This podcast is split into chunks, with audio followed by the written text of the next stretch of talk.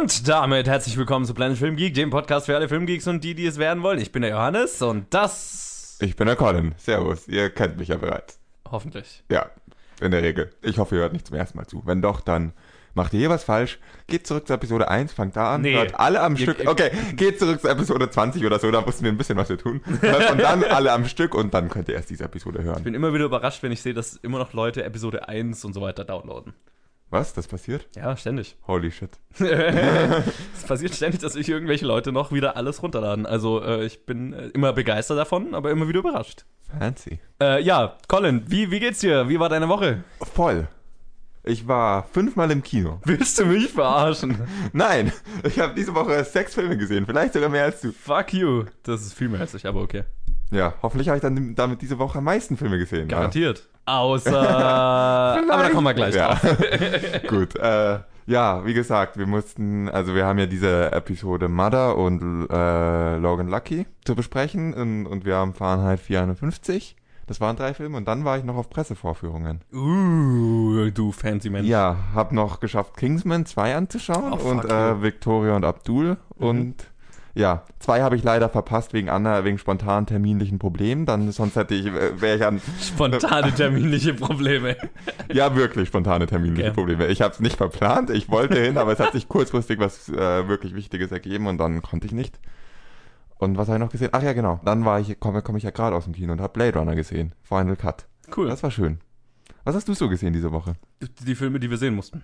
Das heißt, ich habe doppelt so viele Filme gesehen. Irgendwas ist hier verkehrt, irgendwas ist falsch rum. Ja, ich meine, man sollte keine Firmen gründen, wenn man viel ins Kino möchte und Zeit haben möchte. Ja, gib so. halt an. Gib halt an. Ja, und deswegen war meine, meine Woche eine traurige Existenz. Aber wenn man wenig Zeit hat, schafft man es immer noch, abends mal so eine 20-Minuten-Episode von irgendwas anzuschauen. Und deswegen habe ich die gesamte vierte Staffel Bojack Horseman durch. Und die war extrem geil. Sie war vielleicht nicht Game of Thrones geil, äh, Nee, aber das war sie nicht. Aber es ist auch irgendwie nicht vergleichbar. Und ich bin immer wieder überrascht, äh, wie Bojack Horseman es schaffen kann, so eine wahnsinnig gut erzählte, dramatische Serie zu sein. Ja, aber weißt du, was das absolut Beste war, was ich diese Woche gesehen habe? Hau raus. Der volle Trailer für The Disaster Artist. Okay, äh, da gab's ja auch noch was mit einer Challenge, die plötzlich kam, die du herbeigeführt hast, damit ich diesen Film nochmal anschauen muss.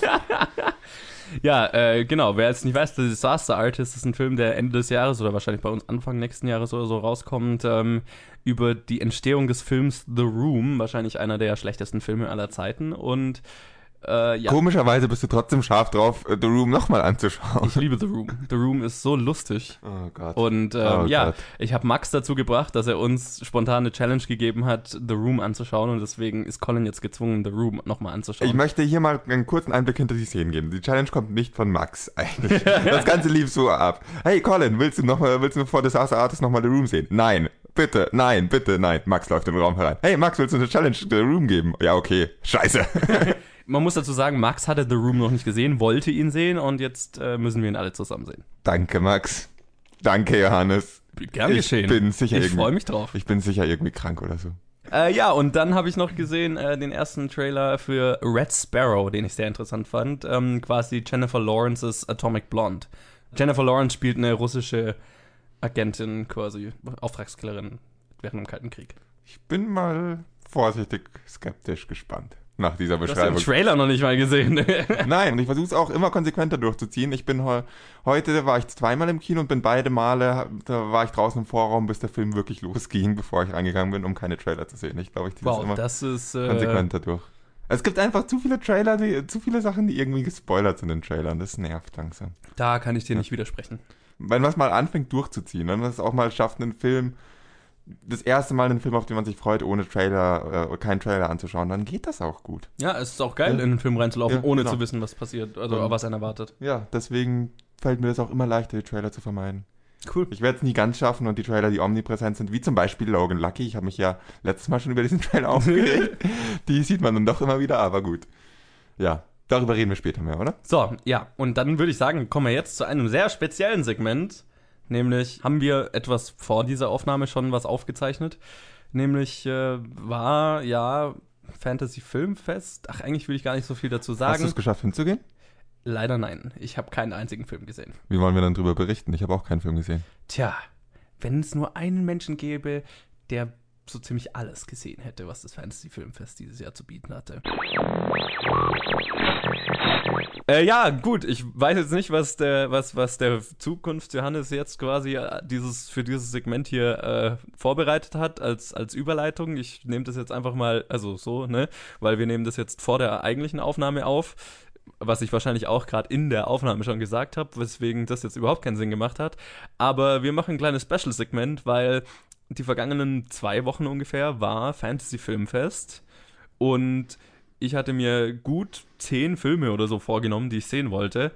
Und naja, so traditionell habe ich genau keinen geschafft davon. Ich habe mir keine Filme vorgenommen, ich habe es einfach verplant.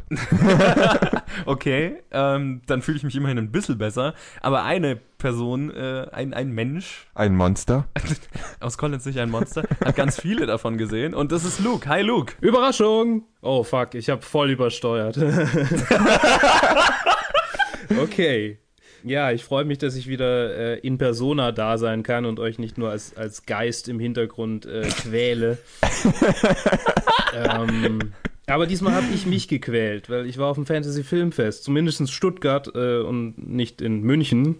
Aber es war dasselbe Angebot an Filmen, soweit ich das nachvollziehen kann. Das wird es wahrscheinlich gewesen sein, ja. Ja.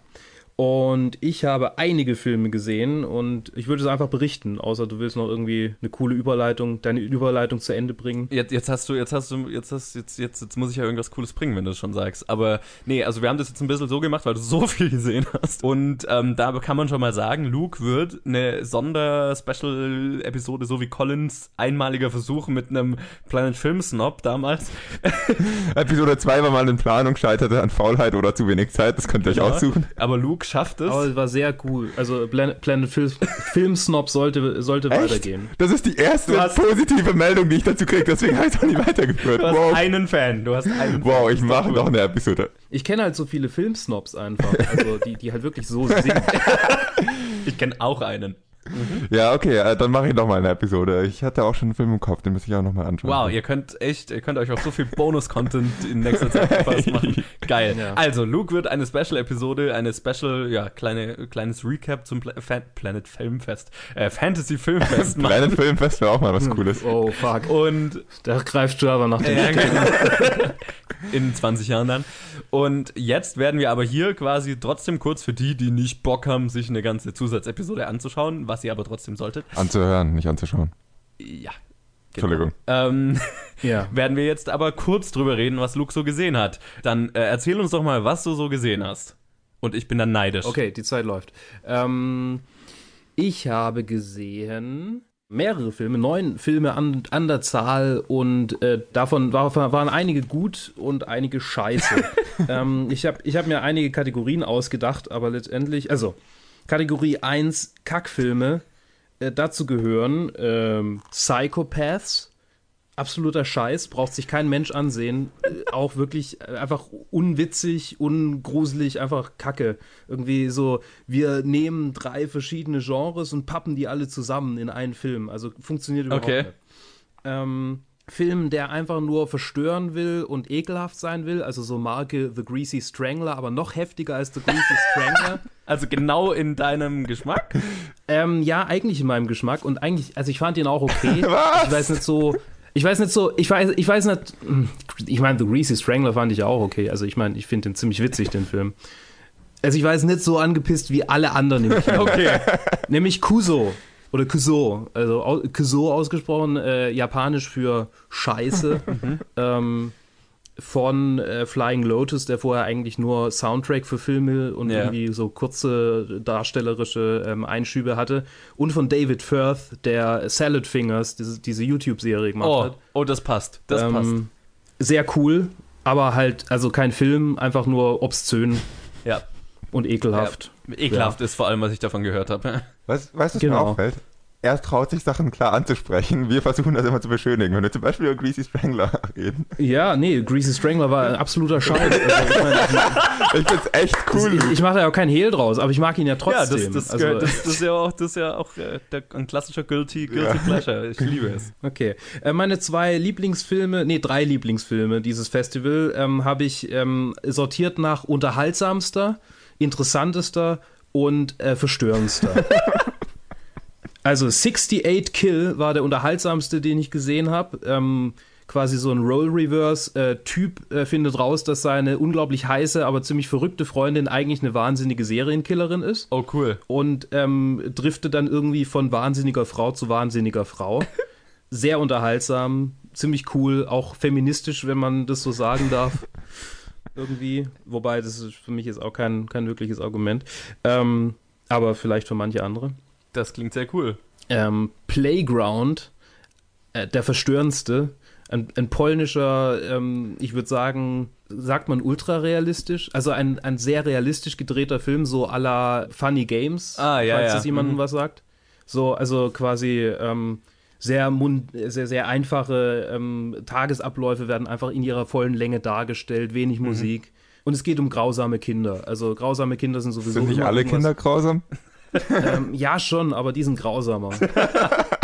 Also ich will nicht zu viel sagen, weil das ist wirklich ein Film, den man sich ansehen sollte, wenn man sich selber verstören will, aber dann sollte man auch ähm, vorher nichts wissen, um was es geht oder wie es ausgeht.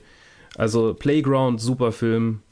Und dann Colossal Oh. mit Anne Hathaway, der hoffentlich noch irgendwie in die, in die äh, nicht Programmkinos kommt, sondern in die Blockbuster-Kinos. Ich hoffe doch sehr, weil das, da habe ich mich, glaube ich, am meisten geärgert, dass ich den verpasst habe. Ja, also der ist sehr unterhaltsam und sehr interessant vor allem. Also er, er stellt, also das mag, mag man gar nicht meinen, wenn man irgendwie die Prämisse hört, aber er stellt einfach eine, eine für mich sehr interessante psychologische Fragestellung sehr anschaulich dar. Okay, also ich weiß nur, dass Han Anne Hathaway irgendwie mental verbunden mit einem riesigen Monster ist, das Städte zerstört oder Ja, so. nicht mental, sondern eigentlich Oder körperlich. körperlich. Also im Sinne von, das, das ahmt ihre Bewegung nach. Genau so, ja. Ja, genau. Aber es, es geht dann noch weiter. Also es ist quasi nur die Prämisse. Also er, so fängt er mehr oder weniger an. Also die ersten 20 Minuten und dann, und dann geht eigentlich der Film erst los. Also dann, äh, was habe ich noch gesehen? My Friend Dahmer, geht um Jeffrey Dahmer, so ein Serienkiller, der war ganz interessant. Figaros Wölfe war irgend so ein Berliner Kunstfilm. Hashtag Kunst. Keine Ahnung, der war, der war doof. ähm, äh, und dann äh, am letzten Tag, also gest Oh, äh, oh, jetzt habe ich gerade äh, veröffentlicht, äh, wann wir hier aufnehmen. also gestern am Sonntag ähm, habe ich erst die Kurzfilme gesehen. Ähm, die waren interessant. Da waren zwei dabei, die ziemlich cool waren, also ziemlich witzig waren. Alle anderen waren so, hm, ja, ja. Ja, aber auf die gehe ich dann mehr, naja, noch ein in meiner Episode oder in der Special-Episode. Hört rein. Und die, ähm, der letzte Film, den ich gesehen habe, The Villainous, war cool. Ein koreanischer Actionfilm. Oh, den wollte ich auch sehen. Ähm, also erinnert, also er will unbedingt ähm, mein Hirn. ihr- wisst, wer ich nicht meine. Den, den koreanischen Actionfilm, den koreanischen Revenge-Film. Ähm, äh, Oldboy? ja, genau, Oldboy. Äh, ich hatte gerade so einen Hänger. Er will unbedingt Oldboy sein, aber leider schafft er es nicht ganz. Also ich meine, welcher Film schafft schon Oldboy zu sein? Oldboy. Aber Entschuldigung. außer Oldboy. Qualifizierte Kommentare. Absolut. Äh, The Villain ist cool und interessant, aber ähm, kein Oldboy. Aber einfach, ja. Das wäre mir Oldboy. Wieder so eine gute, so eine gute koreanische Mis- Mischung aus Action und, und einfach ähm, langsamen Sequenzen, wo man sich so an die Charaktere rantastet und Ja. irgendwie an die gewöhnt und mit denen auch mitfiebert und dann wieder Actionsequenz. Also ähm, gutes Rezept, finde ich. Das klingt so geil. Genau. Ich, den, da ärgere ich mich. Das war der, wo ich mich am zweitmeisten geärgert habe, dass ich ihn verpasst habe. Ja, dann habe ich ja die richtige Auswahl getroffen. Voll. Ja, ähm, und dann werde ich mehr über die Filme labern in meiner Extra-Episode, oder meiner, sage ich jetzt schon, in der, Ex in Da, der ist- extra sind wir mal ehrlich, es ist deine Extra-Episode. Jetzt verkauf dich mal nicht unter okay, Wert. in, okay, in meiner Extra-Episode, die auf eurem Kanal Richtig, veröffentlicht wird. Wir freuen uns, dass du uns kostenlosen Content gibst. Vielen Dank, Luke. Vielen Dank, Luke, für den kostenlosen Content, dafür, dass du uns äh, coole Challenges gibst und dafür, dass du wahrscheinlich selber meinen Job klaust, wenn es so weitergeht. Nein, nein, nein, nein, nein, nein, nein, nein, das darf nicht sein. Ihr habt ein so gutes Verhältnis, ihr zwei. Das darf Okay, ich nicht unterbrechen. Okay. okay, Moment, Moment. Danke, dass du Johannes Job klaust und in Zukunft statt ihm hier sitzt. Okay, in, in aller Ehrlichkeit, das wäre wahrscheinlich die interessantere Show. Aber wahrscheinlich die uninformativere. Auch ja, möglich. Würde, glaube ich, nicht lang dauern, weil keiner von uns die, die ähm, Böcke hätte, sich jede Woche zu treffen. Oder so. Ja, wir wohnen ein bisschen weit auseinander. Ja, okay. Gehen wir lieber ein Bier trinken. Aber irgendwann hätte ich glaub ich Lust, eine Episode mit dir aufzunehmen, Luke. Also Wenn ich mal im Urlaub ja, also dann, das fände ich, glaube ich, ziemlich cool. wenn- Genau, wenn ich mal nicht da bin, dann wäre meine Bedingung, dass du mit Luke aufnimmst. Dann Das können wir uns wär- mal kloppen. So das- über deine das, Filme. Das wäre die Okay. Episode, auf die ich mich am meisten freuen würde. Aber dann filmen wir es auch. Uh, Okay, jetzt, jetzt wird's geil. verschrei's nicht, weil das ist ein ziemlicher Aufwand. Das haben wir uns auch schon mal überlegt. Es ist jetzt auf, es ist jetzt auf Okay. der Aufnahme. Ich, das, ihr habt es alle gehört. Ja, äh, Luke, dann sage ich doch schon mal vielen Dank für äh, das kurze Segment und vielen Dank für das lange, das noch kommen wird. Und ich bin sehr gespannt, das alles anzuhören. Gerne doch. Ja, also danke, Luke. Ich bin sehr gespannt auf die Episode und wir machen weiter mit den News. Ja, und wir haben zwei relativ große News Stories diese Woche und zwei, die ein bisschen kleiner sind, aber nicht weniger cool. Und wir fangen an mit äh, Star Wars News. Letzte Woche haben wir drüber gequatscht, dass Colin Trevorrow quasi als Regisseur von Episode, nicht nur quasi, er wurde als Regisseur von Episode 9 gefeuert, beziehungsweise Lucasfilm und er hatten sich einvernehmlich in Anführungszeichen getrennt. Und ja, seit letzter Woche ist bekannt, dass J.J. Abrams der neue Regisseur für Star Wars Episode 9 ist. Ja, viel Zeit zum Spekulieren ließ Lucasfilm nicht und gab vergangene Woche bekannt, dass J.J. Abrams die neue Star Wars Trilogie abschließen werde als Autor und Regisseur. Er ersetzt damit Colin Trevorrow, von dem sich Lucasfilm die Woche zuvor getrennt hatte. Aufgrund der Veränderungen gab Lucasfilm ebenfalls bekannt, den Release des neunten Star Wars Films von Mai 2019 auf den 20. Dezember 2019 zu verschieben. Und in unserer zweiten News äh, geht es auch um was, was wir schon mal besprochen hatten, nämlich Daniel Day Kim wird die oder soll die Rolle von Ed Skrein oder Skrein in Hellboy übernehmen. Ja, es scheint, als hätten die Produzenten bei Lionsgate auf Ed Skrein und seinen Protest gehört. Laut The Hollywood Reporter ist der Hawaii 5-0-Darsteller Daniel Day Kim in Gesprächen, Ed Skrein in der Rolle des Major Ben Damio zu ersetzen. Der Charakter ist im Original japanischer Herkunft, was der Grund für Ed Skrein war, das Projekt zu verlassen, damit die Rolle mit einem Schauspieler asiatischer Herkunft besetzt werden könne. Und in unserer dritten Story, Patty Jenkins hat endlich für Wonder Woman 2 unterschrieben. Ja, wir hatten jetzt schon ein paar Mal darüber berichtet, dass Patty Jenkins wohl einen historischen Deal für die Regie bei Wonder Woman 2 bekommen könnte und nun ist es offiziell. Der Hollywood Reporter berichtet, dass Jenkins nach langen Verhandlungen einen Deal unterschrieben habe, der sie zur bestbezahltesten Regisseurin aller Zeiten macht, was bedeutet, dass sie dasselbe wie ihre männlichen Kollegen in ähnlichen Positionen verdient. Der Bericht gibt an, Jenkins werde für ihre Arbeit als Autorin und Regisseurin eine Gage zwischen 7 und 9 Millionen bekommen, plus einen nicht kleinen Anteil an den Erlösen des Films. Außerdem wurde der The Expendables Co-Autor Dave Callahan angeheuert, das Drehbuch mit Jenkins zu schreiben. Die beiden hatten bereits zuvor erfolgreich zusammengearbeitet. Ja, und in unserer vierten und letzten Story, John Wick Chapter 3 bekommt einen 2019er Release. John Wick war einer der Überraschungshits 2015 und auch der zweite Film war sehr erfolgreich und daher war es nicht verwunderlich, dass Lionsgate die Trilogie komplett machen wollen würde. Der Hollywood Reporter berichtet nun, dass das Studio den Film für Mai 2019 geplant habe. Die Dreharbeiten sollen Ende diesen Jahres oder Anfang nächsten Jahres beginnen. Jo, eindeutiger Headliner, Headliner diese Woche, oder? Mit Star Wars. Ziemlich. Das waren die größten Ja. News der vergangenen paar Wochen. Ich kann mich nicht beschweren. Ich muss sagen, also ihr habt mich ja letzte Woche schon gehört, nicht so der große Fan von, ähm, ich bin nicht so der große Fan gewesen von Colin Trevorrow. J.J. Abrams hat gezeigt, dass er Star Wars Filme machen kann. Er hat ja auch irgendwie nach dem siebten Film irgendwann mal ein, in, in einem Interview gesagt, dass er es ähm, bereut, nicht gleich für alle unterschrieben zu haben. Ja. Und es ist auch schön, dass er zurückkommt und äh, Lucasfilm die Experimente beendet und zurück zu J.J. Abrams geht. Mal schauen. Ich meine, es ist definitiv die sicherste Wahl. Auf jeden Fall. Es ist die safe Wahl. Auf und jeden Fall. man kann es ihnen nicht übel nehmen zu, jetzt momentan. Und ich habe ja, glaube ich, schon oft gesagt, ich bin ein gigantischer J.J. Abrams-Fan. Das ist äh, komisch, das zu sagen, aber er ist definitiv einer meiner Lieblingsregisseure. Was, keine Ahnung, immer merkwürdig ist, aber ich, es gibt wenig von ihm, was ich nicht mag. Und ich mag seinen Stil und er, er, er ist halt jemand, der weiß, wie man große Franchises handhabt das ist, was er am besten kann und deswegen macht es Sinn, dass er dafür angeheuert wird. Ich freue mich auch, dass er eben die Charaktere, die er halt eingeführt hat und die mit denen deren Stories er begonnen hat, er auch die Chance bekommt, das abzuschließen. Das ist auch cool, finde ich einfach. Und passend zu diesem schönen Abschluss, wo jetzt auch wieder im Dezember rauskommt, irgendwie Nostalgie. Vielleicht packe ich ja mein altes äh, Kostüm von Star Wars Episode 7 für diesen Film wieder auf. bin, wir sind schon fleißig am ähm, Kostüm von Episode 8. Ja, ich glaube, der einzige äh, Mai-Release, den Star Wars jetzt haben wird, wird Han Solo sein. Mhm. Bin gespannt, ob sie den auch noch nach hinten verschieben. Na, das kann ich mir nicht vorstellen. Das hätten wir inzwischen, glaube ich, ja, schon gehört. Oh, ja. Aber ja, also der Plan, Mai wieder zum Star Wars-Monat zu machen, ist irgendwie ziemlich gescheitert. Also, Mai. nachdem quasi alle verschoben wurden. Tja, Mai. Aber egal, machen wir die anderen News mal ein bisschen schneller. Wir haben ja, es ist schon recht viel Zeit auf ein Special-Segment verschw nicht verschwendet. Verbraucht, deswegen gebe ich dazu nur ganz kurz Kommentare ab. Das mit Daniel Day Kim ist eigentlich klar, was man davon halten sollte. Ich finde super. Ja, cool, dass es cooler funktioniert Typ. hat. Freue mich für ihn. Nochmal tiefen Respekt an Ed Skrein.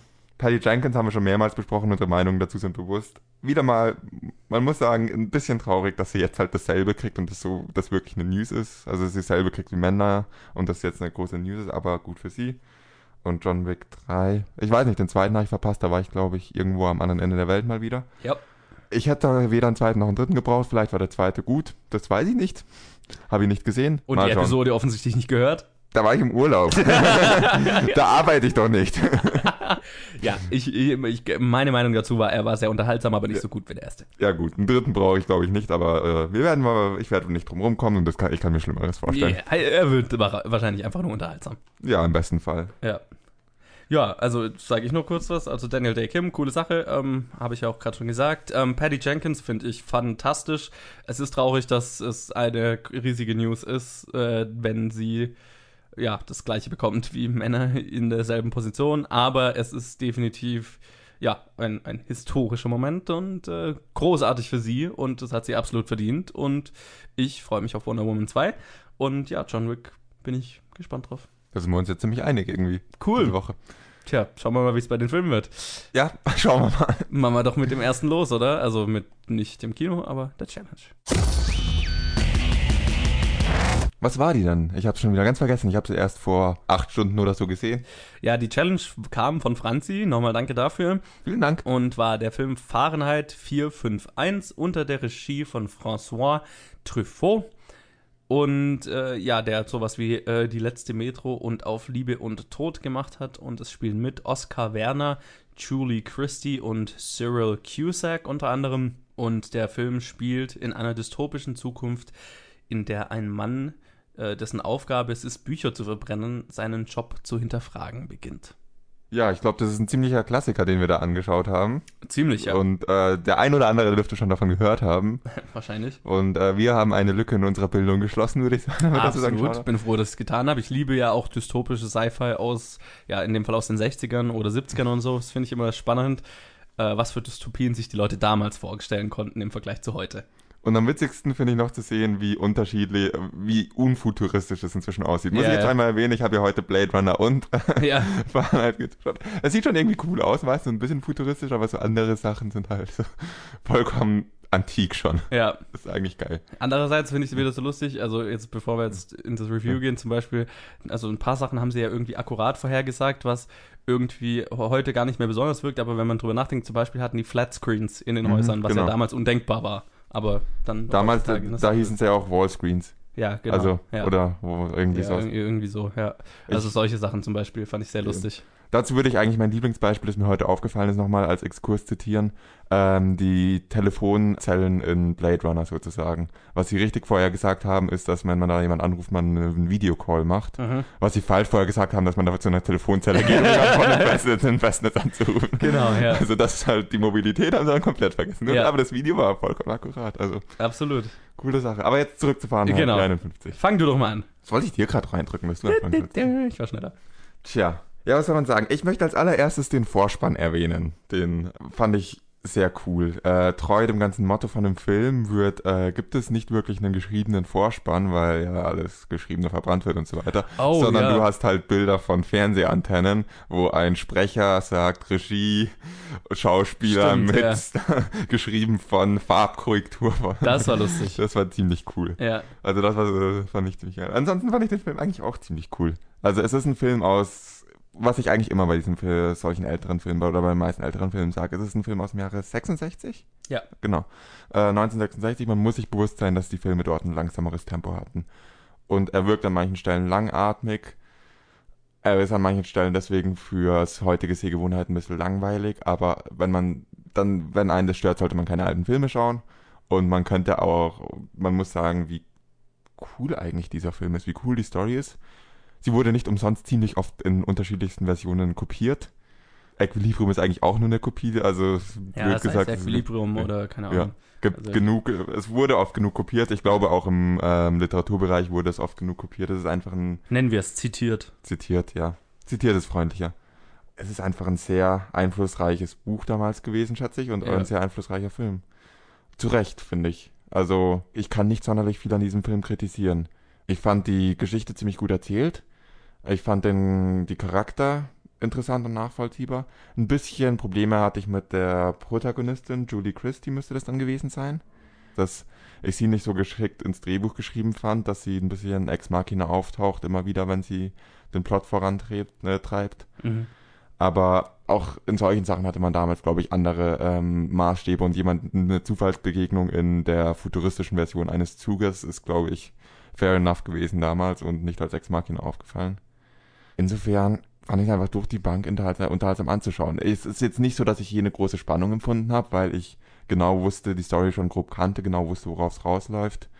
Die Story auch in zitierten Versionen schon gesehen habe und Ja. insofern war die Wandlung von dem Protagonisten sehr erwartbar, aber sie war einfach schön gut umgesetzt. Es gab ein paar ziemlich coole Szenen in dem Film. Meine Lieblingsszene wird auf jeden Fall die sein, in dem die ältere Frau in ihrem Haus mit Büchern erwischt wird. Ja, meine auch. Und äh, aber sonst war es einfach durch die Bank ein sehr schöner Film von damals. Zwei Sachen möchte ich noch äh, erwähnen. Eine Sache möchte ich hervorheben. Die Musik fand ich ziemlich geil. Die ist also ziemlich passend. Die war ein bisschen penetrant, aber das fand ich irgendwie ziemlich cool. Andererseits, ich weiß, dass es spielt in, der- in der Zukunft und so weiter. Gibt es keinen Verkehr, wenn du dir mal alle Außenaufnahmen anschaust? es, gab, es gibt Straßen, es gibt Stimmt, Infrastruktur fürs Autos und das einzige, man hat nie ein einziges Auto gesehen. Nicht parkend, nicht fahrend. Die ganze Infrastruktur ist nur dafür da, dass diese Feuerwehrmänner, äh, die Firemen rumfahren können und Bücher verbrennen oder Ja. weshalb. Wie fandest du den Film? Äh, ja, also ich habe ja schon mal gesagt, ich finde, also vor fünf Minuten, ich finde es immer sehr geil, dystopische Filme von damals anzuschauen oder aus den 60ern, 70ern und so weiter, keine Ahnung. Oder von irgendwann auch. Ja, es ist ein Genre, das ich sehr mag, einfach weil es immer was über die Welt zu der Zeit aussagt, äh, wovor Leute Angst hatten wo, und wovor Leute wa- gewarnt haben oder wo Leute damals gedacht haben, dass die Welt hingeht, so nach dem Motto. Ähm, Was dann noch teilweise sich so entwickelt manchmal? ja, ich meine, es ist ja immer ein Funktchen Wahrheit, das ist ja das Schöne an Sci-Fi. Es kann was über die, unsere Gesellschaft aussagen, ohne es ohne aufdringlich zu wirken, weil es halt in einer überspitzten Realität stattfindet. Ähm, ich fand halt, ich fand es ein bisschen lustig, den Film anzuschauen, nachdem man eben die ganzen anderen Versionen davon schon gesehen hat. Ich liebe ja Equilibrium, das ist bestimmt eine meiner Lieblingsversionen davon. Und Equilibrium ist sehr nah daran, äh, mit mehr Action. ja, und ich fand es dann so ein bisschen lustig aus heutiger Sicht, dass der, der ja, dass, dass es da um Bücher ging, habe mich mehrmals dabei ertappt, wo ich mir gedacht habe, okay, ist auch so ein bisschen so viel Hubla um ein paar Bücher, aber okay, das war halt, also einfach, das liegt ein bisschen daran, wenn man aus heutiger Sicht draufschaut und dann Equilibrium gesehen hat, wo es halt irgendwie für mich so ein sehr, sehr schlüssig war, also weil da geht es darum, dass Emotionen, dass ein Mittel entwickelt wurde, wo Emotionen unterdrückt werden und alles, was emotional ist, einfach als, als schädlich angesehen wird, weil Emotionen für Krieg und so weiter ver verantwortlich sind. Da war so die Story für mich so ein bisschen weiter gesponnen, also die, den Gedanken, der in, Fahr- in dem Film oder in dem Buch damals anges an, angestoßen wurde, weitergedacht auf eine modernere Variante. Deswegen war das so, naja, hat sich dieser Gedanke heutzu- heutzutage so ein bisschen veraltet aber angefühlt, aber nicht weniger effektiv. Equilibrium war auch 40 Jahre später, muss man mal dazu Ja, ja, sagen. das, das meine ich ja. Also es ist einfach die, die erweiterte Version davon. Ähm, aber ansonsten fand ich den Film sehr unterhaltsam. Ich meine, klar, also man muss es nicht immer erwähnen, es ist ein älterer Film. Er ist langsam erzählt, er, er lässt sich mehr Zeit, logischerweise. Man weiß ja auch, was man sich einlässt und das muss man halt mögen und das mag ich und deswegen hatte ich damit überhaupt kein Problem. Ähm, ich fand den Hauptdarsteller sehr interessant. Ich kann nicht sagen, dass ich ihn jemals in irgendwas anderes gesehen habe. Hatte Gefühl, der war wahrscheinlich irgendwie europäischer oder deutscher Herkunft, weil der hatte irgendwie einen krassen Akzent, fand ich. ja. Ähm, Kombiniert mit sehr deutschen Aussehen, muss man mal dazu sagen. das auch. War das einfach so Und ich meine, Oskar Werner ist jetzt auch äh, ein sehr undeutscher Name. Also ich glaube, da war sicher deutsche Abstammung. äh, ein Österreicher ist er, habe ich gerade gesehen. Also ja, den, der, der, aber der fand ich, der hat seinen Job ganz gut gemacht. Und auch Julie Christie, ich meine, ich verstehe, was du mit ihrer Rolle meinst, aber das hat mich jetzt nicht wirklich gestört. Ich fand es immer lustig, wenn die in irgend bei diese, wenn die sich in irgendeinem Zug getroffen haben, war ich immer abgelenkt davon, weil das halt so, ähm, ja, so die ersten Versionen von Greenscreen, es war damals kein Screenscreen, sondern es war ein extrem heller Hintergrund, der halt ersetzt wurde, aber äh, das hat man, finde ich, immer so krass gesehen. Aus. Es sah so spaßig aus. Weil, weil halt man gesehen hat, in der, weil sie halt tatsächlich die, naja, irgendwann mal die Kamera bewegt haben und sich dann der Hintergrund nicht mitbewegt hat. So, äh, also Ja, die Bewegung generell so. nicht zueinander gepasst haben, man Genau. die Kanten hart gesehen hat. Ja, gut, das muss man nicht kritisieren. Nein, nein, das, Film das ist auch keine Kritik. Ich finde es ja immer charmant, in alten Filmen sowas zu sehen. Ich finde, das, das Ja. zeigt immer einfach, wo, wie, wie weit Filmtechnologie gekommen ist in Wo ich wirklich lachen musste, ist, als die Luftpatrouille kam. Die Oh ja, ja, das, das war, ist. das war hart. echt Ja, cool. das hat mich so an ältere James Bond-Filme erinnert. Ja. Mhm. Das war, das war sehr lustig. Genau, und ach ja, das, ich, hätte, ich hätte ja schon wieder voll vergessen, dass er dann ja in den Wald geht und da Leute findet, die Bücher auswendig gelernt haben und so. Das war, ja, das war ein bisschen merkwürdig, fand ich, aber gut, ähm, die Idee an sich, dass Leute Bücher auswendig lernen, damit quasi die Leute lebendige Bücher sind und dann, wenn jemand stirbt, dann gibt er quasi das Buch an jemand Jüngeres weiter, der dann das Buch auswendig kann. Aber whatever, es ist 60, äh, es ist aus den 60ern. Ja, nee, an, ansonsten, ich fand den Film, ich fand den Film unterhaltsam. Ich bin froh, den gesehen zu haben. Es war definitiv eine Lücke in meinem Filmwissen und ähm, bin froh, die geschlossen zu haben. Definitiv. Worauf ich nochmal eingehen möchte, ist, wenn, äh, als du gesagt hast, äh, du fandest es ein bisschen schade, dass es nur Bücher war, und, oder als du meintest, äh, irgendwie Aus heutiger Sicht. aus heutiger Sicht. Damals war halt, Bu war halt ein Buch wirklich was ganz anderes als heute. Klar, Das damals ist- war das das Nummer eins Medium für, also abgesehen von Fernsehen vielleicht, das so ein bisschen im Aufschwung war, aber. Naja, vor allem als das Buch rauskam, 53 kam das Buch raus, war auch Fernsehen noch nicht so weit. Das waren nicht, Bücher, ne. hatten einen deutlich höheren Stellenwert. Ja, Ich meine, das war einfach so, da auch, wo Träume und Gefühle äh, transportiert wurden in Büchern damals, Ja. schätze ich. War, ich damals habe ich nicht gelebt, falls ihr noch nicht aus dem Podcast rausgehört habt, dass wir vielleicht ein bisschen jünger sind. Das Ja. andere, diese ganze Sache im Wald, während er dann im Wald geht. Ich weiß, ich schwanke da ein bisschen hin und her. Einerseits muss ich dir zustimmen, das ist ein bisschen weird. Und dann kommt aus ganz logischer Sicht, äh, muss ich das kritisieren, dass ihr die Bücher dann, statt sie zu verstecken, verbrennt und sie auswendig lernt. Ihr könntet sie ja auswendig lernen und trotzdem weiter verstecken. ja. Aber warum verbrennen? Also das ist so ein bisschen ähm, hart auf. Äh, sie, sie mussten halt Book People heißen, deswegen mussten sie es auswählen. Und dass sie dann auch die Namen angenommen haben von den Büchern. ja Das war mir ein bisschen, zu weird merkwürdig. teilweise. Andererseits fand ich halt das extrem surreal und geil. Es hat mich ein bisschen an The Lobster erinnert, so vom Aufbau. Ja, das stimmt. da ja. gesehen, dass er halt dann ohne. Es ist, Lobster ist auch noch eine weitere sehr lose Version davon, aber hat es auch mehrmals zitiert. Ja, Definitiv mit dem dann in den Wald gehen. mit dem im Wald und so weiter. Das ja. fand äh, also jetzt bin ich vom habe ich meinen Faden verloren. Ich wollte nur sagen, da war ich mit der gerissen zwischen finde ich sehr surreal und irgendwie cool, aber andererseits ist es auch echt dämlich. Ich muss mich bedanken dafür, dass wir diesen Film sehen durften. Danke, Franzi. Das war eine Lücke, die wir geschlossen haben. Wir können uns einigen, es war keine verschwendete Zeit. Wir können ihn auch nicht. jedem empfehlen, der ein bisschen Spaß hat an al älteren Filmen, denke ich. Ja, außerdem habe ich viel zu wenig Truffaut-Filme gesehen, also war es gut, mal anzufangen, welche von ihm zu sehen. Ja, wir sollten, ich weiß, wo ich mal nachholen kann, Ja. wenn ich zu viel Zeit habe und wieder sechs Filme in einer Woche sehen möchte. Aber weißt du, dann, was du denn auch anschauen kannst? Was? Unsere nächste Challenge. Das war eine saugute Überleitung. Ja, manchmal habe ich meine Momente. Ja, und unsere nächste Challenge kommt wieder von Steffi, von der haben wir ja noch eine ordentliche Liste abzuarbeiten. Und äh, der für diese Woche, den wollte ich schon lange, lange sehen und ich freue mich gerade riesig, dass ich es jetzt quasi gezwungen werde, es zu tun. Und das ist der Film The Voices. Ich habe Ähm, noch nichts davon gehört. ja, es ist mit Ryan Reynolds und ähm, es ist quasi Von dem habe ich schon was gehört. Na, siehst du mal, das ist irgendwie, also ich weiß auch nur, dass es ungefähr Dr. Doolittle als Serienkiller ist. Also ein Typ, der von lauter Tieren gesagt bekommt, dass er irgendwie Leute töten soll oder so. Klingt sympathischer als die Auslegung von Dr. Doolittle als Serienkiller, wie ein Typ, der dauernd Tiere umbringt. Also. Ja, nein, nein, nein, er bringt keine Tiere um. Er bringt Leute Gut. um, weil Tiere ihm sagen, er soll Leute Okay, das umbringen. finde ich sympathischer. Moment, was sagt das über mich? Okay, ich habe Nein, ich kann dir gesagt. absolut zustimmen. Ich finde es auch sympathisch. Okay, Moment. Äh, ich sollte einfach den Film schauen und dann drüber reden. Das hilft vielleicht. Das tun wir am besten. Und zwar nächste Woche in der Challenge. Und wir machen weiter mit dem Kino der Woche und quatschen über die Filme, die letzte Woche rausgekommen waren, sind und so weiter. Und ähm, ich habe es ja letzte Woche gesagt, das war wahrscheinlich eine der Wochen, auf dem ich mich am meisten gefreut hatte, einfach weil zwei Filme rauskommen, die ich schon lange auf dem Schirm hatte. Und das waren Logan, Lucky und Mother von zwei Indie-Stars, also Indie-Regisseur-Stars, nämlich Darren Aronofsky und Steven Soderbergh.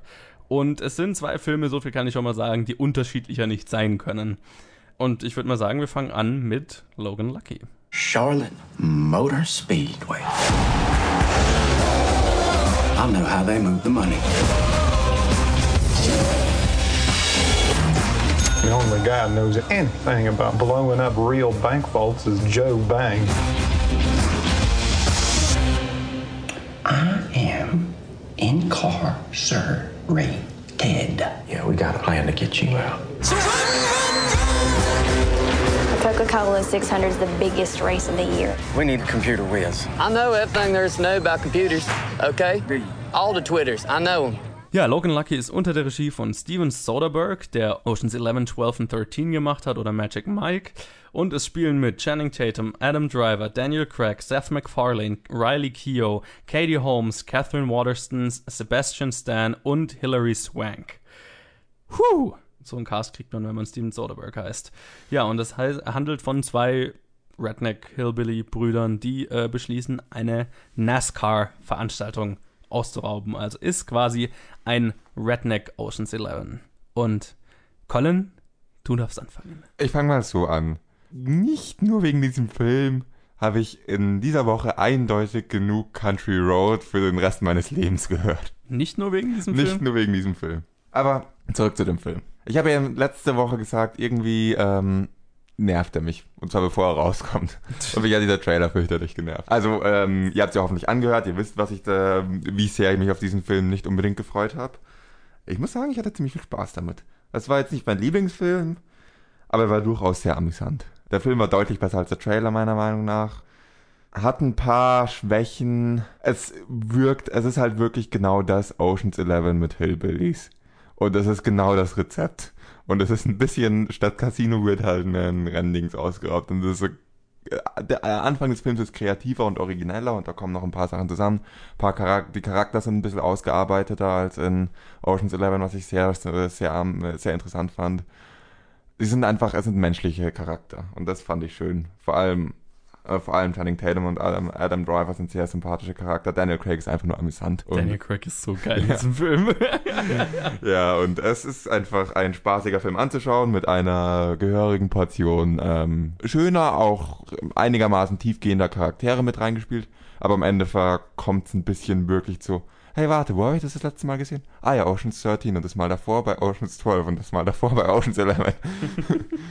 Viel mehr möchte ich dazu nicht sagen, das ist wahrscheinlich eh schon Spoiler genug gewesen. Man kann diesen Film anschauen, es ist amüsant, man muss ihn aber nicht gesehen haben. Wie ging es dir damit? Dieser Film ist vor allem eins und das ist spaßig. Äh, Ich meine, ich muss dir ziemlich zustimmen, es ist nicht mein Lieblingsfilm des Jahres oder so, aber er war einfach wahnsinnig unterhaltsam.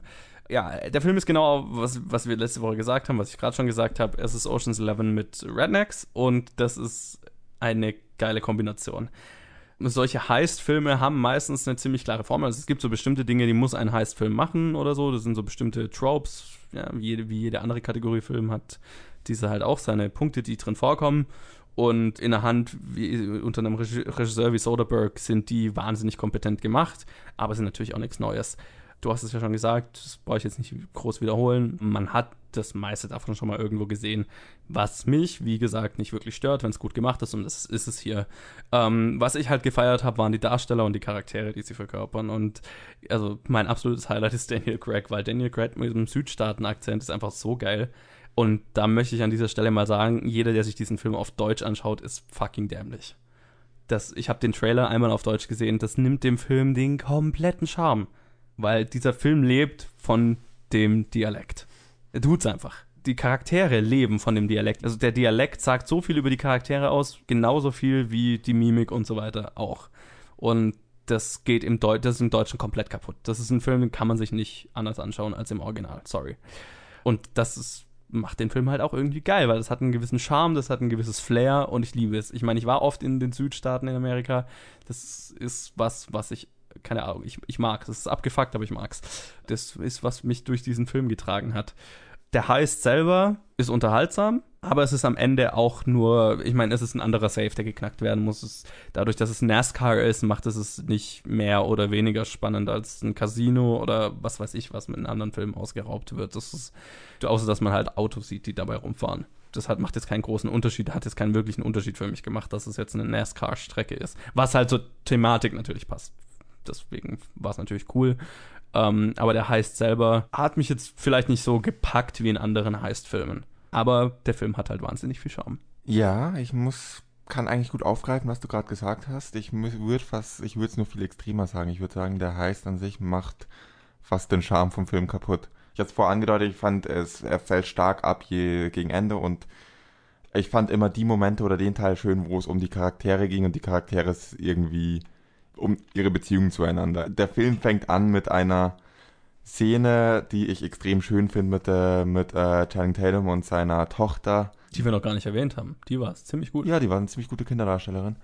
Die einfach mich sehr positiv gestimmt hat, dass dieser Film vielleicht einfach auch tiefe Charakterbeziehungen zwischeneinander hat und nicht einfach nur der Heißfilm ist mit Rednecks. Und so dieses Motto zieht er eine Weile lang immer ein bisschen schwächer und immer ein bisschen schwächer werden, durch dass es mehr um die Charakter geht, als darum am Ende einen coolen Raub, äh, einen coolen Diebstahl durchzuführen und äh, dann am Ende alle ausgetrickst zu haben. Und am Ende ist es halt nur noch, wir tricksen alle aus und sind die Klügeren.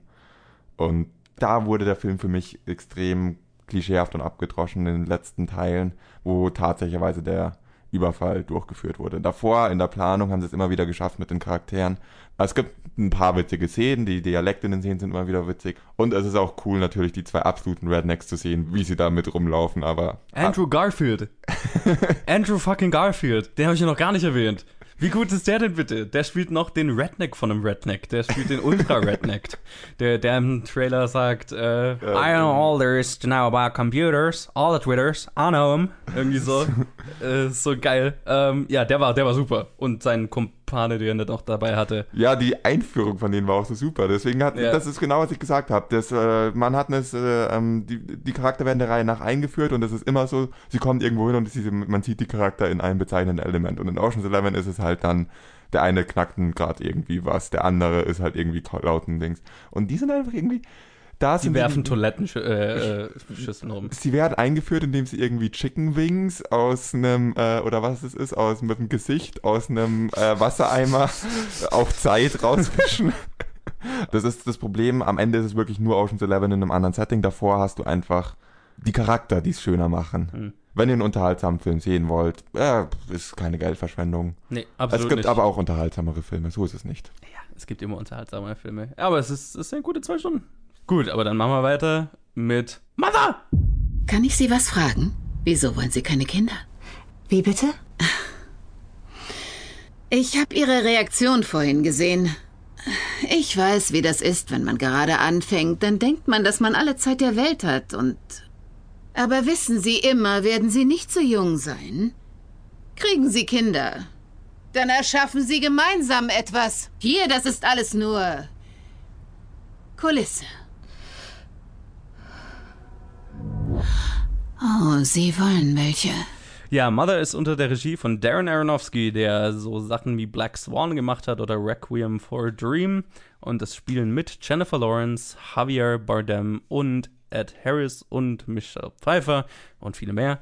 Und ja, der Film, naja, er hat schon eine Story, aber er handelt maßgeblich erstmal von einem Ehepaar, das auf die Probe gestellt wird, als eine Reihe von fremden Hausgästen ihr ruhiges Leben durcheinander bringt.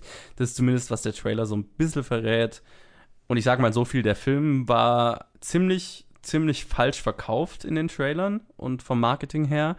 Aber ich wüsste auch nicht, wie man ihn anders verkaufen könnte, weil der Film wurde vermarktet als ein Horror-Thriller oder ein Horrorfilm oder ein, ja, ein Psychothriller wo diese merkwürdigen Menschen, die halt merkwürdig sind, in das Haus kommen und äh, merkwürdige Dinge passieren. Zu, mit Jennifer Lawrence und so. Das war so ein bisschen, wie das vermarktet wurde. So Home Invasion mäßig. Ein Home Invasion Horrorfilm. Und das ist der Film absolut nicht. Der Film hat nichts mit einem Horrorfilm zu tun. Absolut gar nichts. Der Film hat auch nicht wirklich was mit einem standardmäßigen Film, nein, überhaupt nichts mit einem standardmäßigen Film zu tun, weil der Film ist folgt keinen Normen oder so weiter. Der Film ist auch nirgendwo einordnbar, sondern der Film ist eigentlich eine einzige Parabel oder eine Metapher oder was auch immer man will. Aber dazu sage ich später mehr. Wir machen am Ende nochmal ein Spoiler-Segment, weil ich muss doch mal drüber, anders drüber reden. Aber ich sage schon mal so viel, das ist einer der abgedrehtesten Filme, die ich seit langem gesehen habe und ich fand's ziemlich geil. Weil ähm, während ich im Kino saß und während ich es gesehen habe und auch danach habe ich mir nur gedacht, was zur Hölle habe ich da gerade gesehen? Ich habe keine Ahnung, was ich mit dem anfangen soll, was ich da gerade gesehen habe. Aber das ist einer von diesen Filmen und es gibt nicht viele Filme, die das tun, die mich noch tagelang beschäftigt haben. Wo ich bis heute immer wieder drüber nachgedacht habe und immer wieder neue Aspekte gefunden habe, wie man Dinge interpretieren kann oder wie man, was Stellen waren, die ich geil fand. Und das fand ich sehr beeindruckend. Ähm, ich sage mal noch so ein bisschen was zur Story. Also es ist so, du hast Jennifer Lawrence und Javier Bardem, die verheiratet sind und halt auf dem Land wohnen und quasi in so ein altes Landhaus renovieren, um sich da ihr kleines Paradies aufzubauen. Er ist ein Autor, der irgendwie so Writers Block hat und nicht, nicht mehr schreiben kann und nach Wegen sucht, wie er wieder Inspiration findet. Und sie will halt quasi das, das Haus einfach schön machen. Und dann kommen halt eines Tages, kommt erst ein Typ, nämlich na, na Ed Harris' Charakter und dann Michelle Pfeiffer, die sich halt irgendwie, naja, die, die halt erst so zufällig zu Gast sind da aus Versehen, mehr oder weniger, und dann sich mehr oder weniger einnisten und dann passieren Dinge und ich will eigentlich gar nichts verraten, weil man sollte es echt nicht spoilern. Und dann Stück für Stück kommen halt immer mehr Leute und es eskaliert. Also der ganze Film ist eine reine Eskalation. Und die letzten 30 Minuten eskaliert es dann halt ins absolut Absurde und absolut Extreme. Und ich habe jede Sekunde davon gefeiert.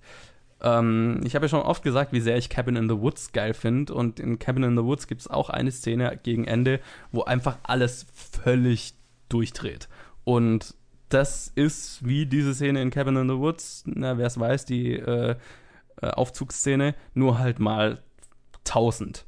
Und das war so abgefuckt. Ich habe keine Ahnung gehabt, während ich das geschaut habe, was zur Hölle gerade passiert, was der Film mir sagen will aber ich war so umgehauen davon, wie geil es gemacht war und wie cool, also wie cool es einfach war und, und wie sehr, wie anders es war und wie überraschend es war, dass es mir nichts ausgemacht hat, dass ich keine Ahnung hatte, was der Film mir sagen will. Hinterher habe ich mir dann Gedanken gemacht und ich habe eine Interpretation und über die werde ich gleich noch reden.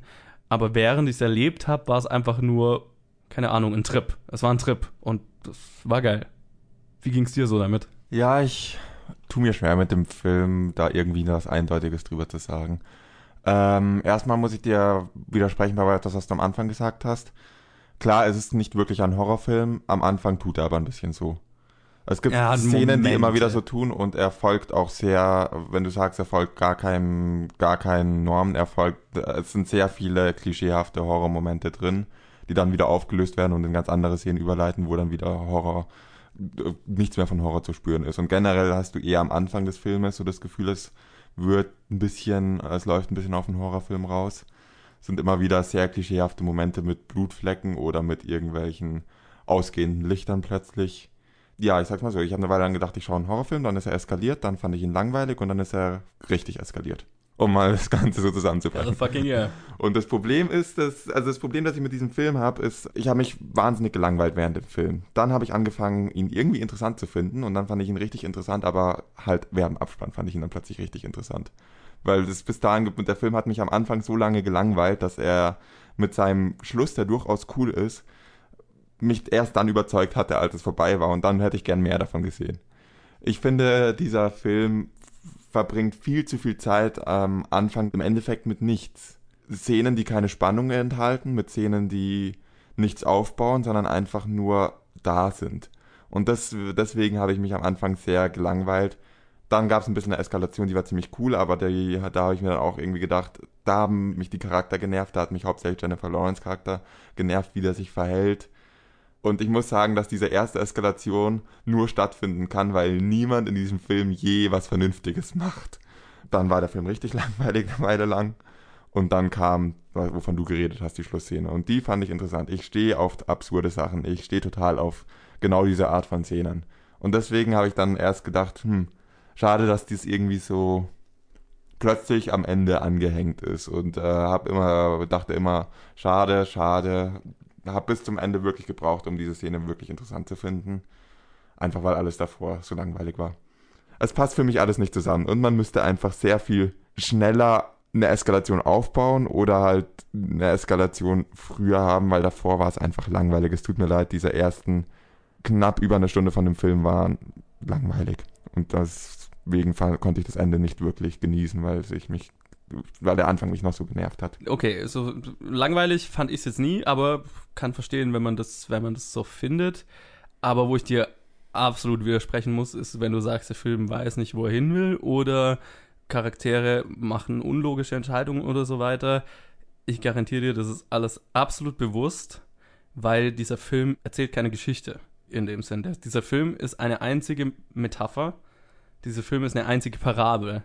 Keiner der Charaktere spielt einen normalen Charakter. Dieser Film ist eigentlich, das ist so ein Film, da ist jede Bewegung zu interpretieren, da ist jede, da, da ist nichts normal, sondern alles hat irgendeine Bedeutung. Und deswegen finde ich es schwer, den als normalen Film zu beurteilen. Kann man nicht. Da muss ich dir trotzdem widersprechen. Also ich verstehe, dass du sagst, es ist eine Parabel und es ist eine Metapher und das ist nicht an mir vorbeigegangen, was ja. das sein will. Und das ist, du sagst, es ist bewusst, äh, die Charakter sind bewusst so, dass keiner was Vernünftiges macht.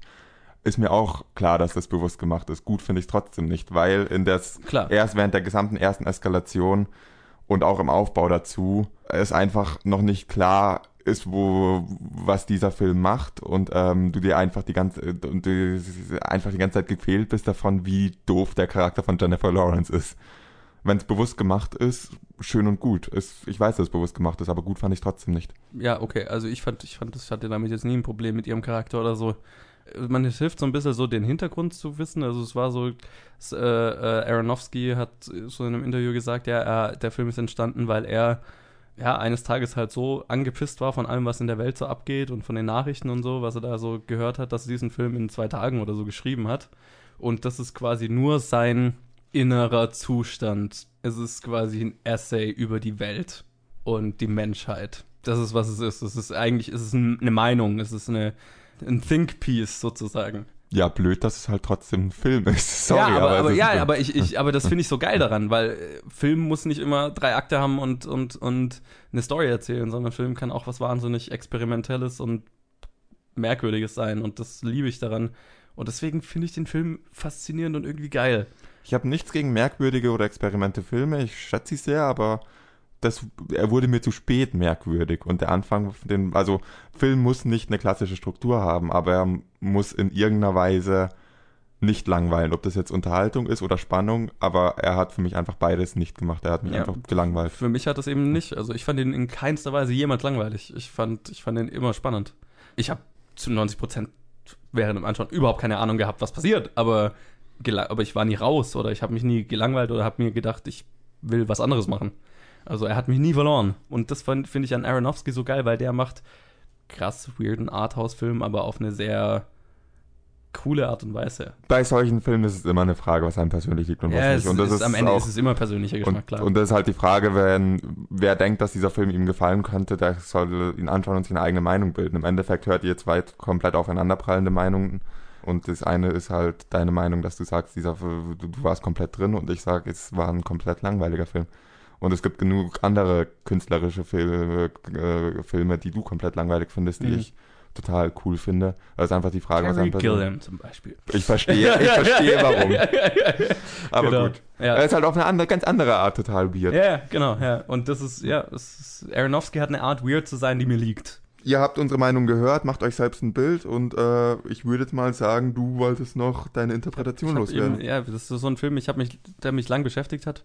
Und ähm, ich bin nicht der Beste darin, Filme zu interpretieren. Ich lese mir ganz gerne einfach viele Interpretationen dazu durch und ich fand ein paar sehr schlüssige dabei und so weiter. Und dann plötzlich hat der Film komplett Sinn ergeben, fand ich zum, also unter anderem, wenn man, ich meine, Aronofsky hat immer sehr religiöse The Themen in seinem Film und deswegen habe ich auch ganz oft an Leben des Brian gedacht, vielleicht.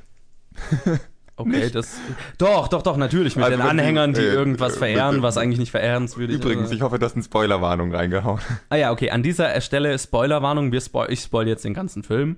Ja, ich Ähm, werde auch darüber spoilern. Zum Beispiel, dass er von Anhängern verfolgt wird, die ihn für den Messias halten. Ja, Und deswegen muss ich immer ein lebendes Bein nehmen. okay. Sorry. Also, meine Interpretation, das ist nicht meine Interpretation, es stammt von anderen, aber die, die ich am sinnvollsten fand, war, also Javier Bardems Charakter ist Gott und Jennifer Lawrence's Charakter ist Mutter Erde. Und, und diese Menschen, die kommen, sind, ist die Menschheit. Du hast Adam und Eva mit Ed Harris und Michelle Pfeiffer. Du hast eine sehr unsubtile Ka- Kain und Abel-Geschichte von, von zwei, von deren Söhnen, wo einer den anderen erschlägt. Du, du hast die ganze Zeit diesen Konflikt zwischen Gott, der seine Schöpfung und der die Anerkennung seiner, seiner Kreation sucht, quasi, der Menschheit, und dabei nicht sich eingestehen will, wie sehr sie Mutter Erde schadet, quasi. Und wie sie sie eigentlich umbringt. Und äh, Gott, der die ganze Zeit sagt, aber sie lieben mich doch und, und wir müssen ihnen vergeben und so weiter. Und ähm, quasi Mutter Erde, die an den, äh, einfach an den Punkt gebracht wird, wo sie einfach nur noch völlig durchdreht und, und zurückschlägt und letztendlich Selbstmord begeht oder die Menschheit auslöscht wegen dem, was sie getan, was sie, was sie tun, wegen ihrer zerstörerischen Art, wegen ihrer, weil also der Film, ne, du, du, dieser ganze langsame Teil ist, ne, die ersten Menschen und so weiter und, und dann der Brudermord und so weiter. Jennifer Lawrence will, ist ja eigentlich nur dazu, sie liebt äh, äh, Javier Bardems Charakter und will alles dafür tun, dass, ne, dass er kreieren kann, dass er schaffen kann und will eine perfekte Welt schaffen, dass er schaffen kann. Und du hast sogar die Garten Eden mit dem Apfel, nämlich dieses, diesen Stein, den, wo, wo Jennifer Lawrence sagt, hey, den dürft ihr nicht anfassen zu den ersten zwei Menschen und dann schmeißen sie ihn runter, das ist die Ursünde, und dann schmeißt Javier Bardem sie raus, werden aus dem Paradies vertrieben. Genau, also die Mutter Erde will einfach nur dieses Paradies schaffen und die Menschen wissen es halt nicht zu schätzen. Sie sagt ihnen, ja, fasst es nicht an, ne, sitzt da nicht rum oder macht es nicht. Aber die Menschen sagen, ach, du willst nicht, dass wir das machen, hey, schau mal, wie wir das machen. Und dann machen sie es halt kaputt. Und dann hast du den Teil der Menschheit, die, wo, wo sie dann anfangen, das Haus zu streichen und so weiter, die quasi, hey, guck mal, wir machen es besser. Nein, ich will es gar nicht so, aber hey, guck mal, wir machen es besser und machen es eigentlich schlimmer. Und äh, dann erst diese Eskalationsstufe ist quasi einfach nur die Menschheitsgeschichte, also die Explosion von Bevölkerung, Kulten, religiöser Fanatismus. Dann hast du auf einmal alles auf einmal, dann hast du so ein bisschen die, ne, die Jesus-Geschichte drin mit dem Baby, dass die Menschen dann aus äh, ihrer Gier und, und keine Ahnung, Suche nach, nach Erfüllung umbringen und essen. Und dann in dem Moment, wo Mu Mutter Erde zurückschlägt, dann sie für alles verantwortlich machen, was die Menschheit verbrochen hat und sie quasi verprügeln und so weiter. Ja, und am Ende äh, ist es Gott, der nichts dagegen tut und nur zusieht und seinem eigenen, seiner eigenen Liebe zur Menschheit und seinem eigenen, seiner Liebe zu sich selbst und zu seiner Kreation quasi die Erde opfert. Faszinierend. Also das Also- war so äh, meine Interpretation, äh, nicht meine Interpretation, sondern Interpretation von anderen, die ich sehr sinnvoll fand.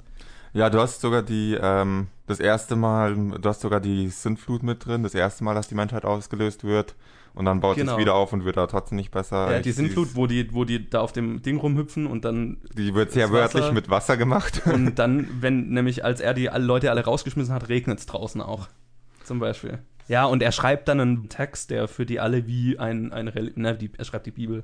Ja, interessant. Also was man in Filme alles reininterpretieren kann äh, oder was man da alles interpretieren kann, wenn man sich die Mühe macht. Gut, ich glaube, es ist am Ende immer die Frage, wie sehr gefällt einem der Film. Ich habe dann nicht sonderlich lang noch dran gedacht, drüber nachgedacht. Ich denke, habe bei anderen künstlerischen Filmen mehr drüber nachgedacht. Es ist immer eine Frage, was gefällt einem und die Leute werden darüber reden. Gut, aber damit würden wir dann auch das Spoiler-Segment wieder beenden, denke ich mal. Absolut. Und machen wir weiter mit, was war das nächste Segment dann? Kino der Woche? Nee, das war gerade das. Äh, Wie neuere lange machen Filme. wir das jetzt Ja, ich habe gerade versprochen. Ich hatte gerade einen Hänger. Ich meine, die Filme, die neu rauskommen. Neustarts der Woche, genau. Nein, das ist auch nicht das, was wir Box. Office, war alles dasselbe. Ja, wir machen weiter mit dem Box Office und schauen mal, was die Filme, die diese Woche rauskamen, die letzte Woche rauskamen, so verdient haben. Und äh, ja, das Box Office diese Woche ist sehr interessant und ich überlasse das jetzt mal Colin, weil ich gerade gemerkt habe, dass ich noch eine Bad Movie Synopsis schreiben muss. Colin, erzähl uns doch was über die Top 5. Das heißt, weil du nicht vorbereitet bist, muss ich jetzt was machen, auf was ich nicht vorbereitet bin. Verkehrte Welt. Also, wir haben mal wieder gloriose Leistungen abgeliefert äh, mit unseren Vorhersagen diese Woche. Ich habe sogar gewonnen und äh, das ist nicht sonderlich gut. Ich lese erstmal die Top 5 vor und dann sage ich was zu den unterschiedlichen, unseren unterschiedlichen Ergebnissen. Auf Platz 1 landete High Society mit grandiosen 1,05 Millionen. Was für einen Platz 1, glaube ich, eine, ein, das der geringsten Ergebnisse äh, seit langem sein dürfte. Ja, schon. Das ist ein deutscher Film, den wir irgendwie nicht auf dem Schirm hatten und den wir ziemlich unterschätzt haben, weil er nicht sonderlich gut aussah. Vielleicht haben wir auch einfach die anderen Filme überschätzt. Wir wissen es nicht. Eins von beiden. also in seiner Also- ersten Woche High Society 1,05 Millionen. Ich sag mal so, er sah so furchtbar aus, dass ich ihm nicht so viel zugetraut hätte. Zweiter Platz. Noch ein deutscher Film, dem wir viel zugetraut haben, der auch sich seit fünf Wochen hier irgendwie durch die Top 5 quält. Bully Parade mit 865.000. Dritter Platz äh, in seiner zweiten Woche The Circle mit 675.000. Vierter Platz ist Mother. Äh, oder einmal normal noch Mother, Ausrufezeichen, äh, mit 650.000. Und fünfter Platz ist Logan Lucky mit 610.000. Die beiden haben sich nicht so viel gegeben. Circle hat, eigentlich haben sich alle nicht viel gegeben. Ja, nicht wirklich. Also gut. Ich habe es geschafft, äh, zwei richtige zu haben. Du hattest null richtig, richtige. Also wir haben beide Logan Lucky und Mother gna gnadenlos überschätzt und High Society unterschätzt. Vor allem Logan Lucky überschätzt. Ja, äh, ich habe den auf Platz 1 gesetzt, gesetzt und du auf Platz 2. Mhm. Ich hatte einen Glückstreffer, mit das, äh, dadurch, dass ich Logan Lucky auf 1 gesetzt habe und High Society auf 1 gelandet ist, ist wenigstens Bully Parade auf Platz 2 gelandet, was ich vorher gesagt habe. Ja. Und mit äh, Mother, den habe ich auch zufällig richtig gesetzt auf Platz 4. Barry Seal ist auch irgendwie schon raus. Was ist mit Barry Seal passiert? Ja, das Wo, wo ist gefragt. hin? Der Film war doch eigentlich ganz gut. The Circle hält sich erstaunlich gut, hatte 890.000 letzte Woche. Ja. Also der ist kaum abgefallen. Gut, so viel zu den Top 5, außer du hast noch was hinzuzufügen, weil ich zu unvorbereitet war, mir was zu überlegen. Ja, also ja, ich meine, was will ich auch zu den Top 5 sagen? Ich meine, Glückwunsch. Danke. Zwei Du Wochen in Folge. du- Ja, stimmt, zwei Wochen in Folge. Boah, ich werd gut hier drin. Bild ja nicht zu viel drauf ein. Ja, schauen wir mal, was heute rauskommt und womit wir die Top 5 nächste Woche hoffentlich ein bisschen schmücken können und aufwerten können, so äh, wenigstens einnahmetechnisch. Ich bin so stolz auf dich. Tja. Du hast gerade gesagt, was heute rauskommt. Ja, ich weiß. Ich weiß. Ja, was Also- kommt denn heute raus? Ein Film, den ich schon gesehen habe. Fuck you. The Golden Circle. Und ich muss ehrlich sagen, ich bereue es, dass ich ihn gesehen habe. Die Pressevorführung war auf Deutsch. Ja.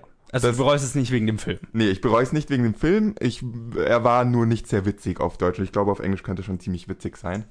Jetzt Zwei Sachen, ich gar nicht mehr so böse, dass Ja. ich die verpasst habe. Zurück zum Film. Kingsman The Golden Circle von Matthew Vaughn, der Überraschung, Überraschung Kingsman The Secret Service gemacht hat. Kick-Ass, äh, X-Men First Class. Irgendwie, ich glaube, er mag Comics. Und ich glaube, er macht gute Filme. Mit Taron Egerton, Colin Firth, Mark Strong, Julianne Moore. Mal wieder Channing Tatum, von dem kriegen wir jetzt Zeit nicht genug. Jeff Bridges, Halle Berry, Pedro Pascal und vielen mehr. Ich freue mich riesig auf den Film. Ich bin ein großer Fan des ersten und äh, Ich werde ihn mir definitiv nochmal auf Englisch anschauen. mit diesem Cast hier. Ich kann meine Meinung relativ gut schon abschätzen, denke ich. Ich glaube, ich konnte mir die Akzente sehr gut vorstellen. Noch ein Film, du hast es bei äh, Logan Lucky ja erwähnt. Ja. Noch ein Film, der ohne Akzente nicht funktioniert. Vor allem der Kontrast Ja. britisch-amerikanisch. Das funktioniert ja auf Deutsch dann null. Nee, das war auch einfach. Weil wenn du da irgendwie schon im Trailer, wenn du da Taron Egerton hast, der so sagt, we're from the Kingsman Taylor Shop in London und dann äh, irgendwie Channing Tatum mit seinem American Oder Jeff Bridges noch besser. ja, Producer. ja, also das ist halt irgendwie. Ich hätte ihn gerne mit Akzenten gesehen und ich werde ihn auch deswegen nochmal anschauen. ja. Der zweite größere Film, der rauskommt, ist The Lego Ninjago Movie. Äh, Johannes, was zur Hölle ist ein Ninjago? Ninjas. Ja, Ninjas also auf dem go. Poster steht Find the Ninja within, ja. Okay, gut. Cool. Äh, von Charlie Bree, äh, von Charlie Bean, der Tron Uprising gemacht hat. Paul Fischer und Bob Logan. Drei Leute an der Regie ist auch mal recht viele. Es geht um Ninjas. Ratet mal, wer drin ist. Jackie Chan. Dave Franco. Okay, der ist jetzt nicht so offensichtlich, aber Jackie Chan war offensichtlich. Dave Franco, Olivia Munn, Michael Pena. Wie ist es ausgesprochen? Kumail Nanjiani. Okay, genau der, Abby Jacobson und Justin Sarrow. Dazu kann ich noch nichts sagen. Wir werden nächste Woche drüber berichten. Ja. Es kommen noch ein paar kleinere Filme raus. The Book of Henry, da kann ich auch wenig zu sagen. Das war die Pressevorführung, die ich wegen Termingründen verpasst habe. Verdammt. Von Colin Trevorrow mit Naomi Watts und äh, Jacob äh, Tremblay. Der Film, der dafür gesorgt hat, wahrscheinlich, dass Colin Trevorrow nicht Star Wars Episode 9 macht. Eventuell. Ich bin Ich trotzdem gespannt, ihn zu sehen. Ja. Der zweite Film, der, den man erwähnen sollte, Schloss aus Glas. Der war direkt danach oder direkt davor von der Pressevorführung. Das, deswegen habe ich die auch nicht geschafft. äh, von Destin Daniel Cretton mit Brie Larson, Naomi Watts und Woody, Har and, und Woody Harrelson. Was ein Cast schon wieder. Ja, ziemlich. Ja, äh, da habe ich wenigstens auf einer anderen Pressevorführung, auf der von äh, Dings, äh, was war es, keine Ahnung, Victorian Abdul gehört, dass er gut sein soll von anderen Leuten, die sich drüber Mhm. unterhalten haben. Ja, da bin ich auch sehr gespannt drauf. Und Amelie Rent. Äh, klingt wie Lola Rent, ist von Tobias Wiemann und ich habe noch nichts davon gehört. Dito. Ja. ja, also es sind tatsächlich, also die zwei kleineren, Book of Henry und äh, Glass Castle, bin ich sehr gespannt drauf. Ich werde mindestens einen von denen noch sehen. Also wir werden nächste Woche bestimmt drei oder vier Filme besprechen. Gut. Äh, Johannes, du, du musst ja anfangen mit der Vorhersage. Wap, wap, wap. Ja, diese Woche fällt es mir leichter. Kingsman ist auf Platz 1 eindeutig. Und dann auf Platz 2 aber der Lego äh, Ninjago-Film. Und dann High Society auf Platz 4, Bully Parade auf Platz 5. Du hast irgendwie deinen dritten Platz vergessen. Das ist richtig. Äh, also 1 Kingsman, 2 Ninjago, 3 High Society, 4 Bully Parade und 5 The Circle. Gut, ich mache nicht viel anderes. Ich sag auch äh, Kingsman, Lego, High Society, Bully Parade, aber auf Platz 5 setze ich einen der kleineren Filme. Ich geb's mal dem Schloss aus Glas. Wir werden sehen, was dabei rauskommt. Johannes, bist du vorbereitet auf das nächste Segment? Aber hell yeah! Dann leg doch mal los. Wir machen die Bad Movie Synopsis und das ist unser Rausschmeißersegment, in dem ich dem Colin einen Film so schlecht wie möglich zusammenfasse und er hat dann drei Minuten Zeit, ihn zu erraten und darf dafür Ja-Nein-Fragen stellen. Die Zeit läuft, wenn ich fertig bin mit Lesen und einen Timer gefunden habe. Ein junger Mann wird von einer höheren Macht bestimmt, seine Welt zu retten. Nochmal von vorne. Ein junger Mann wird von einer höheren Macht bestimmt, seine Welt zu retten. Der Lego-Film, der Lego-Movie. Fuck you, warum? Warum ist es so einfach? Ich weiß es nicht. Wir haben gerade über den Lego-Film geredet.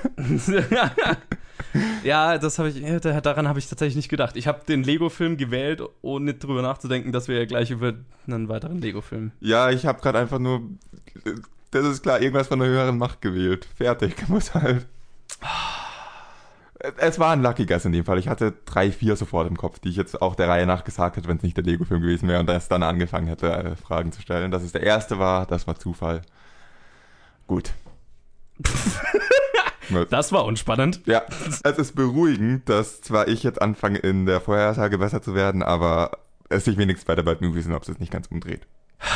Okay, dann. Ja, und das war's auch wieder. Diese Woche. Episode 5, 5, 65? Ja, 65. Äh, ja, ich hoffe, ihr hattet Spaß und hört nächste Woche wieder zu. Und äh, wenn es euch gefallen hat, dann lasst uns doch mal eine Bewertung da auf iTunes oder wo auch immer ihr uns hört. Fünf Sterne, Daumen hoch und so weiter. Vier Sterne sind auch noch okay. Wenn ihr eine gute Ausrede dafür Okay. Ja, und äh, damit helft ihr uns auf jeden Fall weiter in die Charts zu kommen und so weiter. Und wenn ihr mit uns in Kontakt treten wollt und sagen wollt, wie ihr die Filme fandet, uns Challenges geben wollt und uns sagen wollt, wie geil unsere Teaser jede Woche sind, dann könnt ihr das auf Facebook und Twitter tun. Also auf Twitter gibt es die Teaser nicht, aber auf Facebook. Ähm, unter jeweils Planet Film Geek. Ich möchte mich hier auch nochmal für den äh, Mother-Teaser entschuldigen, der wirklich, ich glaube, ich war sehr betrunken, als ich auf diese Idee gekommen bin. Wahrscheinlich. Aber so entstehen die meisten Teaser, also beschwert euch nicht. Ja, dann äh, bis nächste Woche, ne? Im Sinne des einzigen Films, den ich diese Woche gesehen habe und ähm, den wir nie besprechen werden, muss ich daraus natürlich noch ein Zitat bringen. I've seen things you people wouldn't believe. Attack robots on fire in the Transformers 5 movie. I watched vampires glitter in the sunlight. Äh, ja, zum Glück hatten wir den Podcast noch nicht, also nein, doch nicht. All those moments will not be lost in time because we are Planet Film Geek.